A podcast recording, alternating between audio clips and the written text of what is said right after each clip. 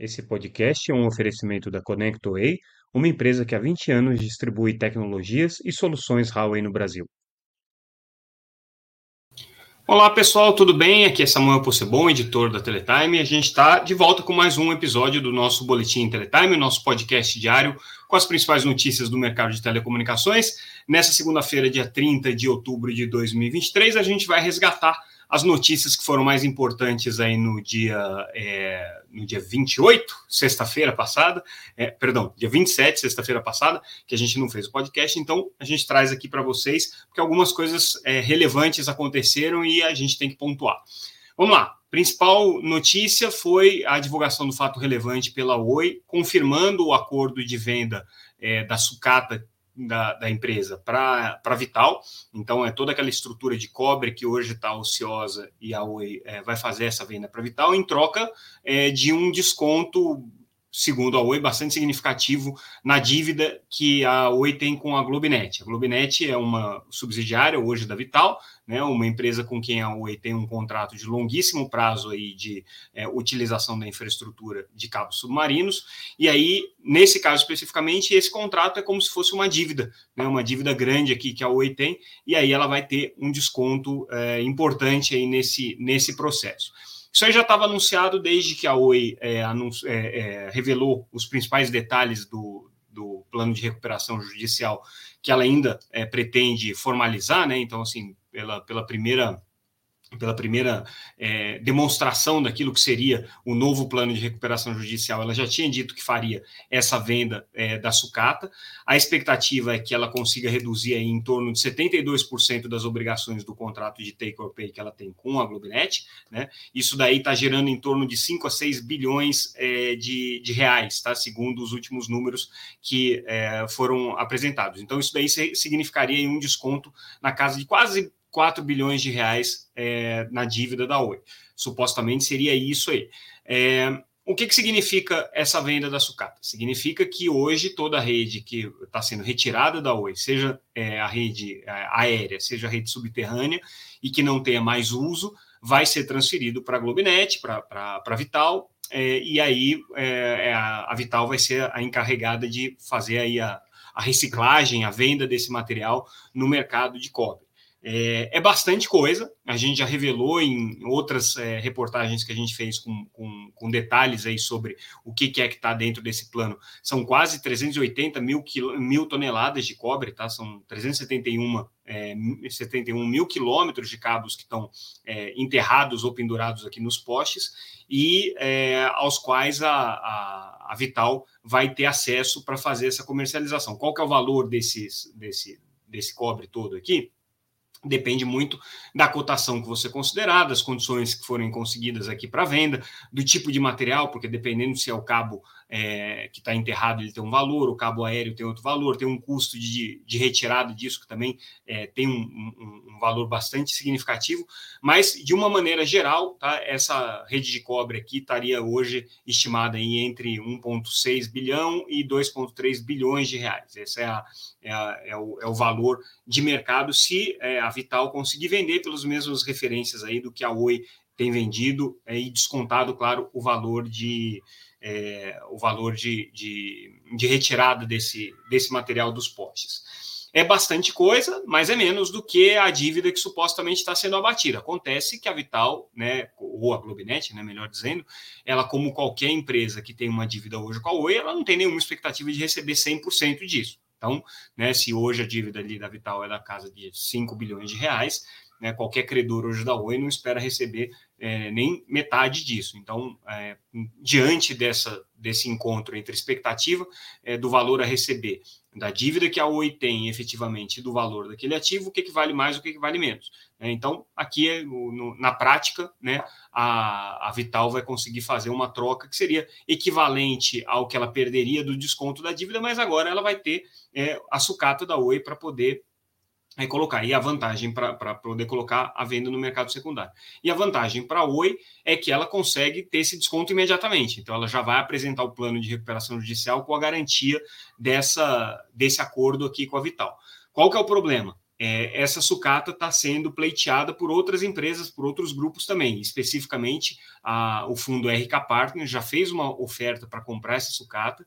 É, a Oi não aceitou essa oferta e, e aí eles levaram para a justiça. Esse caso está sendo disputado na justiça, porque, segundo a RK Partners, ela tem uma, uma proposta mais interessante do que a proposta que a Vital fez e que deveria ser considerada aqui, considerando que a Oi está num processo de recuperação judicial e quanto mais ela conseguir recuperar dos seus é, ativos, é, menor vai ser o desconto necessário aí a ser imposto aos credores, né? E, e portanto, melhor seria para os acionistas minoritários. É, mas é uma disputa que está na justiça. É, a, a, a, RK ela tem uma, uma, uma liminar é, que impede né, essa venda imediatamente, mas existe uma, uma questão bastante complexa que está sendo é, debatida, porque isso passa pela é, Corte de Recuperação Judicial, passa de alguma maneira pela própria Anatel, porque é, são ativos que, apesar de é, já terem é, sido uh, é, como é que se fala, desativados da rede, né, ainda podem ser considerados dentro do cálculo de, de bens reversíveis, porque é, é, um patrimônio da concessionária, né? Então tem uma discussão sobre se, esses, se esse cobre não valeria ou não valeria alguma coisa nesse momento.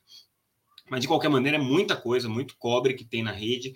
Isso vai ter, inclusive, um impacto aqui no mercado de, de, de, de sucata bastante significativo. E é, o que a gente vai ter que analisar e entender é como é que vai ser esse processo de migração da Oi para sair da rede de cobre, para liberar esse cobre para Vital, né? E ela ir para outras redes. A gente sabe que a Oi já está fazendo isso meio que é, na marra aí com os, com os clientes de telefonia fixa, está mudando é, de tecnologia, indo para o WLL ou indo para a própria fibra. É, os clientes, quando é possível, quando não é possível, está desconectando esses clientes de telefonia fixa. É, a Vital certamente vai fazer um investimento para que essa migração aconteça, porque é do interesse dela que a rede de, co de cobre esteja livre. Aí você tem todo o processo de retirada né, do cobre, o que passa, inclusive, pela discussão aí da, da do modelo de limpeza de postes que está acontecendo na Anatel e com a ANEEL. Então, tem uma regulamentação conjunta para como é que vai funcionar esse processo de limpeza, e na medida que você tira o cobre, é, você ajuda a limpar, mas, por outro lado, né, você tem que fazer uma intervenção no poste. Então, quem é que vai fazer essa intervenção? Quem é que vai fazer essa limpeza? Se a Vital pode fazer isso ou não. Isso tem impacto também é, muito significativo nos acordos de uso de postes, porque boa parte desses pontos de fixação em que você tem cobre hoje ainda não tem fibra, né? Então, se você considerar toda a rede da Oi é, no Brasil inteiro, a fibra ainda não chegou em todos os municípios. Então, como é que ficam aqueles pontos de fixação em que a Oi hoje, a hoje tem, um tem um cobre pendurado, um fio de cobre pendurado, se ela vai passar para fibra ou não, e se ela perde ou não perde aquele ponto de fixação na medida que ela tirar o cobre é, disponível. Né? Então, são todas as questões aí que tem que ser ponderadas, o tempo dessa migração, quanto tempo que vai levar para desativar a rede de cobre, quanto que ela já está perdendo, questão de roubo, de furtos de, de, de material, principalmente é, os cabos de cobre que ficam pendurados nos postes, tudo isso está envolvido aí nesse acordo, mas de qualquer maneira é um acordo aí que deve dar um desconto significativo para a Oi na dívida que ela tem com a Globinet, né? Aí alguma coisa que estava estimada na casa de 2 bilhões e meio, agora já se fala aí um pouco mais, né? Alguma coisa na casa de 3 bilhões e meio,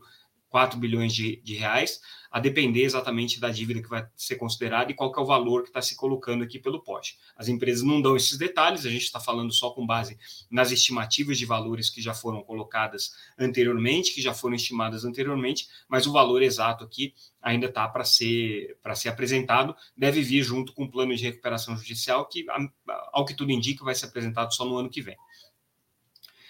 E aí, ainda falando um pouco de Oi, é, a gente traz a informação do, da manifestação da empresa junto à Anatel por conta do edital de licitação de telefonia fixa. A Anatel fez uma consulta pública para o edital de telefonia fixa como obrigação regulatória e a Anatel já tem que botar esse edital de 2025 na rua agora.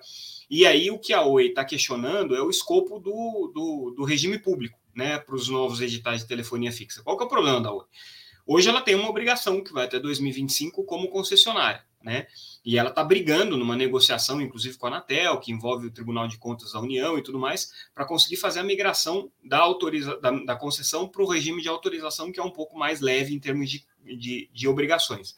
A Anatel está dizendo que nessa licitação que ela quer promover para 2025 da concessão de telefonia fixa, quais são as condições que ela está pedindo da concessionária. E são condições muito mais leves do que a Oi tem hoje como concessionária. Então, é, o, o, a provocação da Oi vai justamente nesse sentido. Escuta, né? Eu já estou aqui sendo super onerada por essa concessão de telefonia fixa. Você anuncia um edital para a partir de 2025 que vai ser um, um, um, edital com obrigações muito mais leves, né? E eu estou sendo agora é, é, penalizada por conta das obrigações que estão vigindo agora e tentando fazer uma negociação para sair do regime de concessão e passar para autorização. Na lógica, né, a Oi poderia esperar até 2025 sem fazer nada, né? Claro que ela continua tendo aí todos os problemas de ficar com o bem reversível amarrado, continua tendo algumas obrigações regulatórias pesadas, mas aí a partir de 2025 ela pode simplesmente é, pleitear aqui a nova concessão em condições muito mais interessantes para ela. Então, esse é o questionamento que a empresa está fazendo nesse momento. Mudando um pouquinho de assunto, vamos falar de Telebrás. E Telebrás é uma questão ainda muito misteriosa dentro do governo Lula. A gente ainda não tem muita clareza qual que é o objetivo do governo com a Telebrás, mas as coisas começam a ficar um pouco mais claras. Né? E o que tudo indica é que o governo está apostando fortemente na Telebrás como operadora da rede privativa, para poder dar viabilidade para a estatal, lembrando que ela saiu do plano de privatização, mas ela continua como uma, empresa independente, uma empresa dependente do, do, da União, então qualquer coisa que ela vai fazer, qualquer investimento, ela precisa de dotação orçamentária para isso, ela não pode usar o recurso que ela tem em caixa, que aliás é curioso, né, a Telebrás hoje tem em caixa mais de um bilhão de reais, um bilhão e duzentos milhões de reais de um adiantamento que o governo fez, só que ela não pode gastar esse dinheiro, né, é, mas se você olhar a Telebrás, até paradoxalmente, né, vale bem mais do que a Oi em bolsa, justamente porque ela tem esse dinheiro, esse capital ali parado. Mas, enfim, né, como é que a Telebrás vai se viabilizar? E aí a gente traz a reportagem que foi feita pela, pela publicação parceira da Teletime, o Mobile Time, é, sobre uma polêmica que está acontecendo, que é a expectativa de que a Anatel seja um operador de rede privativa é, para o governo federal.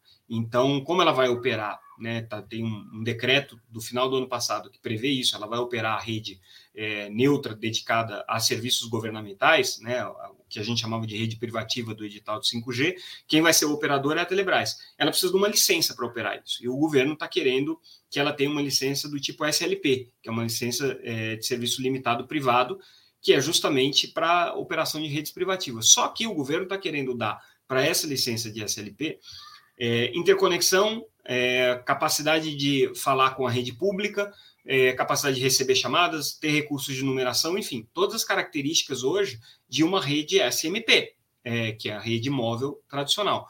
É, e aí o questionamento do mercado é por que, que a Telebrás vai receber esse benefício, considerando que ela é uma estatal, né, e que hoje o mercado é disputado aí por empresas privadas. Então, existe uma polêmica por trás é, justamente de qual vai ser a ferramenta que a Telebrás vai ter.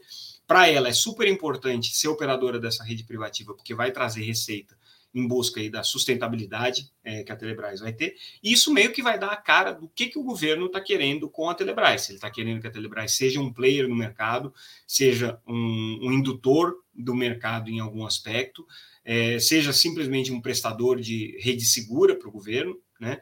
Agora, o importante é que a Telebrás já está tocando o seu, o seu barco aqui. Essa, essa essa disputa aqui para ter uma rede privativa tem por trás uma RFP já da empresa, um, um pedido de propostas para os fornecedores que deve ser apresentado aí é, ao longo de novembro, justamente para a rede privativa, lembrando que ela tem um bilhão, um recurso de um bilhão de reais para isso.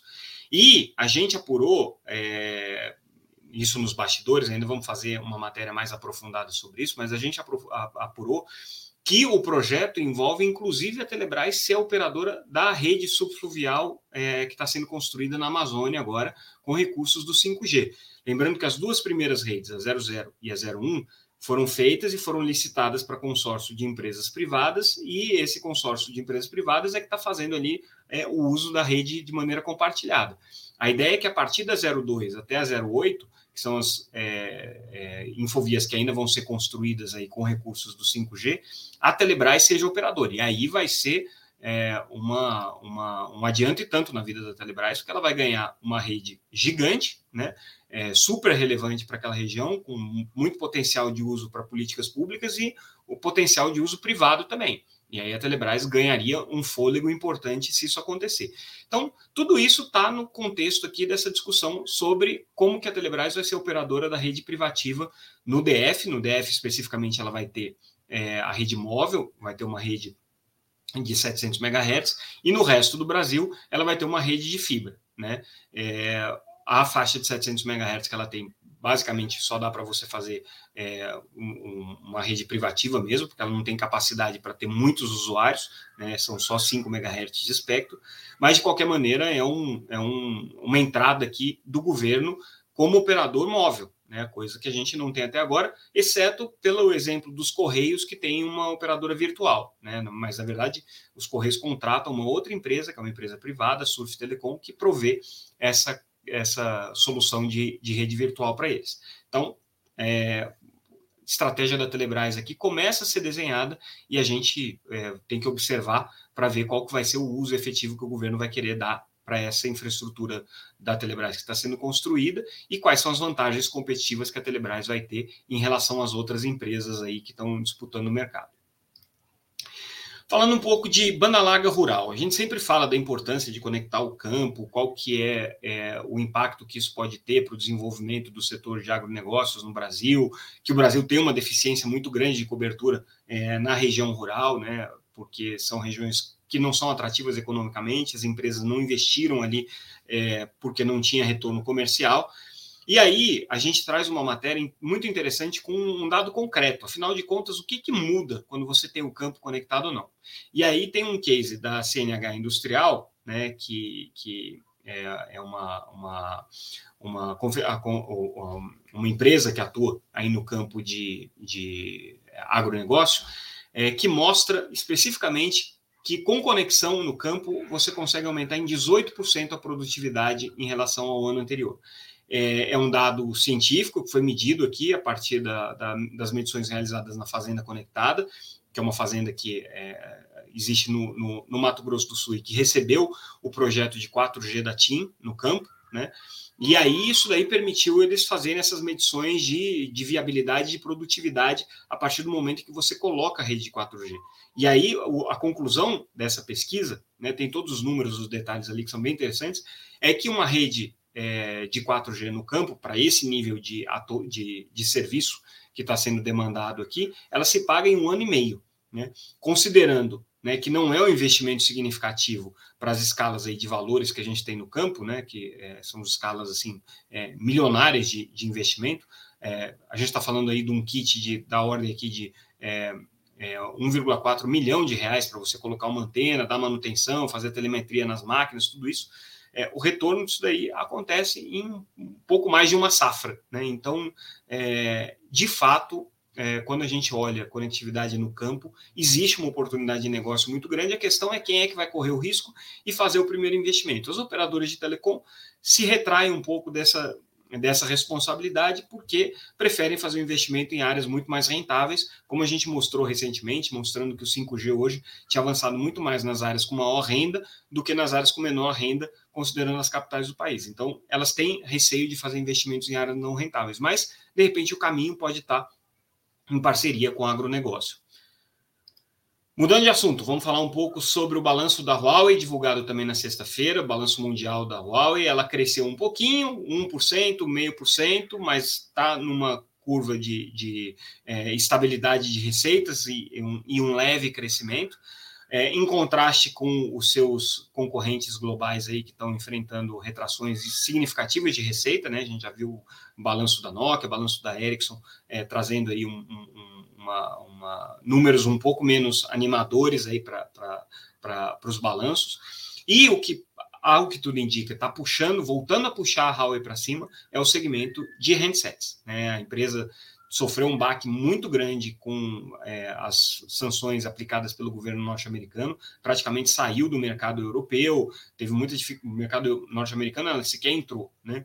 muita dificuldade de conseguir manter é, no mundo ocidental a sua presença relevante aí no mercado de smartphones, ainda que tenha mantido uma presença significativa na própria China e na, e na, na Ásia, E aí agora, aos poucos, ela começa a retomar essa, essa curva, lembrando que recentemente eles conseguiram aí uma, um avanço importante na área de semicondutores, já conseguindo chegar com processadores de 7 nanômetros, ainda tem uma discussão se eles conseguem dar escala para esses processadores de 7 nanômetros, mas que já são muito competitivos com os, os processadores que, de ponta que você tem hoje.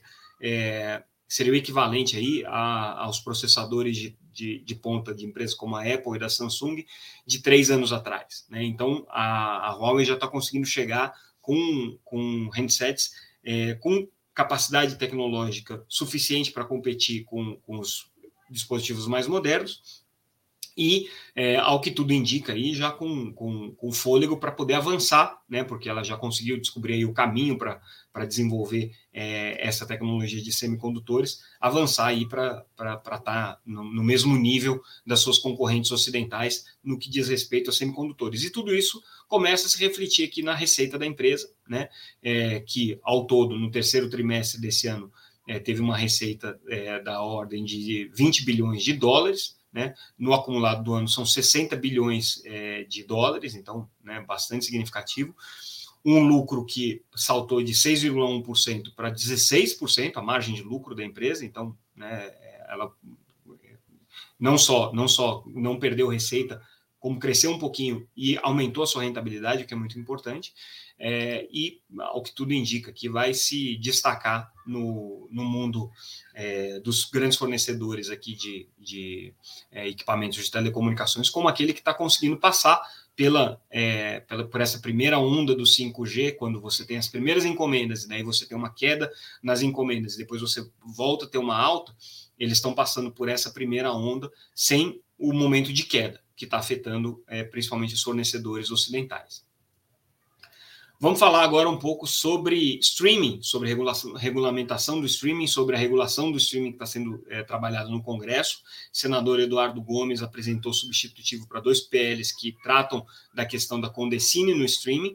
É, os PLs tramitam no, no, no, Senado, um deles é o PL do, do senador Nelsinho Trade e o outro é o PL do senador Humberto Costa. No caso do, do PL do senador Humberto Costa, a indicação do Eduardo Gomes foi pela rejeição e no caso do Nelsinho Trade foi pela aprovação. Né? Então ele está encampando aqui o projeto do Nelsinho Trade como o principal. É, são temas que estão tramitando agora na Comissão de Educação do Senado, né? desde, desde setembro, na verdade. E a expectativa é que eles estabeleçam aqui os patamares de cota de conteúdo nacional. É, então, o objetivo é chegar aí até 10% de conteúdo nacional nos, nas plataformas de streaming. Tem uma, uma progressão para chegar lá, não é imediato, né? Tem uma progressão que leva oito anos para chegar nisso. E tem uma proporção também, né? No momento em que você já chega aí a a, a, um determinado número é, de, de, de, obras nacionais, você não precisa avançar. Então, né, no limite, 300 obras é, para cada 7 mil é, obras no total é, já é o suficiente para você ter cumprido a cota. Isso é o que está previsto aqui. Em termos da Condecine, 3% do faturamento. É isso que o senador está propondo aqui nos seus, nos seus relatórios. Né? É, então, se criaria a Condecine Streaming, vamos dizer que seja esse o nome, né?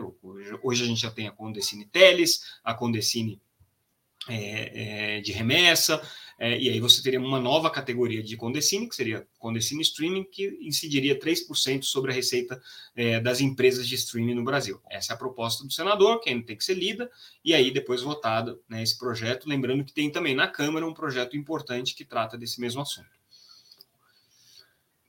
É, aí a gente traz uma análise sobre é, a proposta de reforma tributária que foi apresentada essa semana, né, o, o parecer do, do, do, senador Eduardo Braga sobre reforma tributária trouxe a previsão aí de um regime específico para telecomunicações. A gente foi ouvir alguns especialistas em direito tributário para entender o que, que a gente pode esperar disso. Primeiro eles disseram, olha, a gente só vai saber a hora que vierem as leis complementares aí que, que vão dar sustentação para esses regimes diferenciados. Mas ao que tudo indica, ao que tudo indica, o regime diferenciado em telecomunicações não deve ser uma alíquota menor, tá? É, primeiro que é um regime que vai afetar só as empresas que provêm hoje capacidade de meio de rede. Então, empresas de redes neutras, possivelmente empresas de torre, empresas de atacado, empresas que vendem links, mas é, isso aqui não está é, relacionado à oferta de serviços para o consumidor final, nem corporativo, nem é, consumidor final residencial. Isso aqui é para meio de rede. Então, envolve talvez interconexão, envolve capacidade, envolve link, envolve torres, envolve redes neutras. Isso sim deve ter aqui é, o, o, o, tratamento pelo regime específico. E muito possivelmente não vai ser uma alíquota mais baixa. Que deve ser é uma possibilidade de você fazer créditos tributários é, de maneira é, otimizada e simplificada. Porque hoje quando você tem uma, uma, empresa que faz a operação do meio de rede, né, faz a venda aí de capacidade no atacado, ela é, contrata serviços e vende serviços, e ela normalmente paga imposto nas duas, nos dois momentos, né, quando ela contrata e quando ela vende.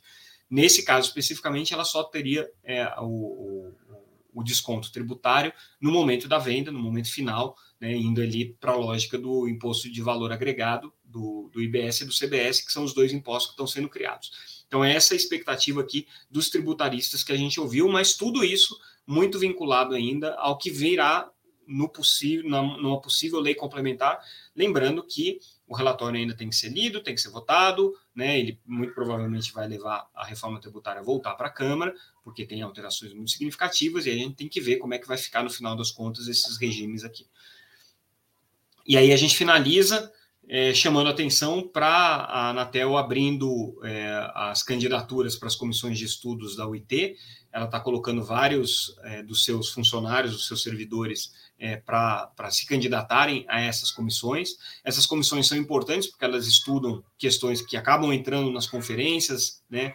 É, são questões que acabam direcionando aí os debates que a gente tem é, nos principais debates né, que a gente tem é, no, no, no, mundo da, da, padronização e da regulação de telecomunicações.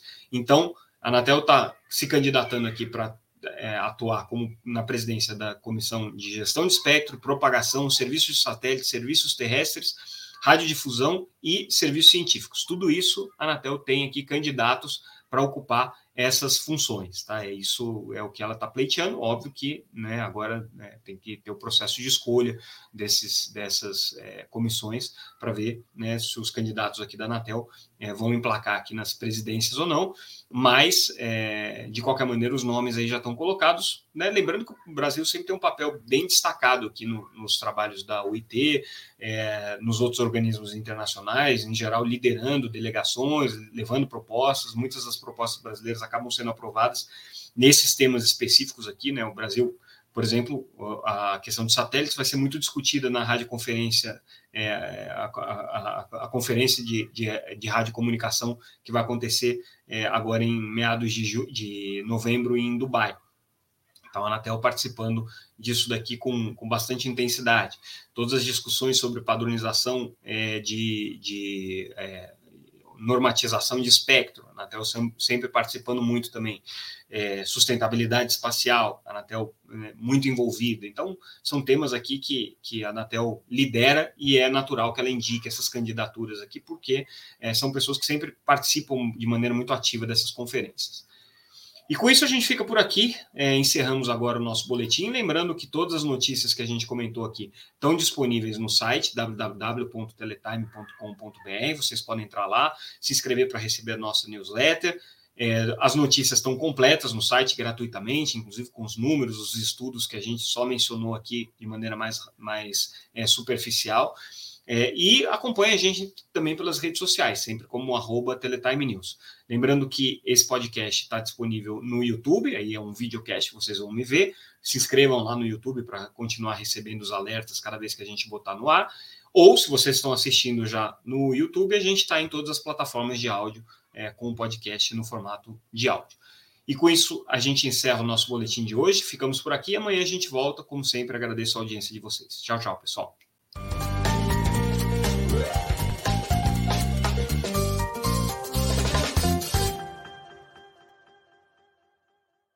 Esse podcast é um oferecimento da ConnectWay, uma empresa que há 20 anos distribui tecnologias e soluções Huawei no Brasil.